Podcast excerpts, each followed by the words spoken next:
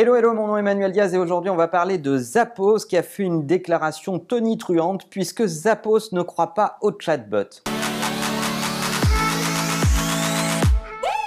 Pour ceux qui ne savent pas ce que sont les chatbots, on va vous mettre quelques liens en description de quelques vidéos, on en a déjà parlé sur la chaîne, mais Rob Sifker, le patron de la relation client chez Zappos, nous dit « Je ne crois pas au chatbot ».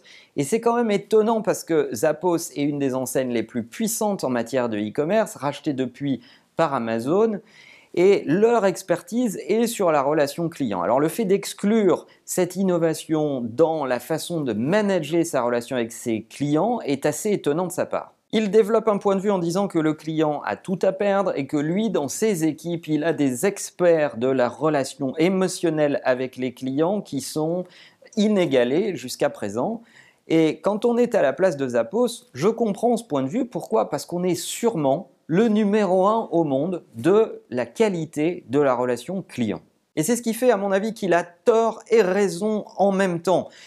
Quand on dit cela et qu'on est Zappos, effectivement, on a une pratique de la relation client qui est tellement élevée, qui est tellement d'un niveau qualitatif extrême, qu'on n'a pas grand-chose à gagner avec les chatbots. Euh, peut-être un petit peu de montée en puissance et de montée en charge pour euh, gérer du volume, mais c'est à peu près tout.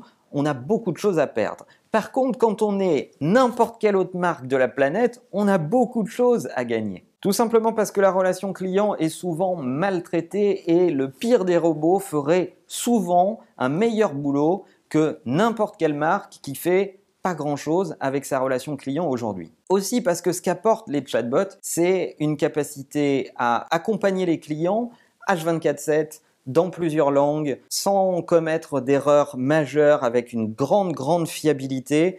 Et ça, peu de services clients le pratiquent déjà. L'autre élément qui revient souvent, c'est de dire que l'humain fera toujours mieux que la machine en matière de relations clients. Sauf que c'est vrai lorsque on est déjà très bon en relation client, c'est faux lorsqu'on est nulle part. Donc, si vous estimez vouloir progresser dans votre relation client, dotez-vous d'instruments qui sont finalement pas très chers, faciles à mettre en œuvre pour démarrer à un niveau bien plus élevé que euh, from scratch avec des humains qu'il faut former et avec lesquels ça va prendre du temps. Et concentrez vos équipes sur les éléments où il y a le plus de valeur ajoutée, à savoir les cas particuliers dans lesquels il faut réintroduire une capacité relationnelle humaine pour résoudre ces cas particuliers. Alors votre avis en la matière m'intéresse beaucoup. Est-ce que vous êtes plutôt prêt à confier un problème classique avec une marque à un chatbot ou à un humain? Est-ce que vous avez une préférence à ce sujet?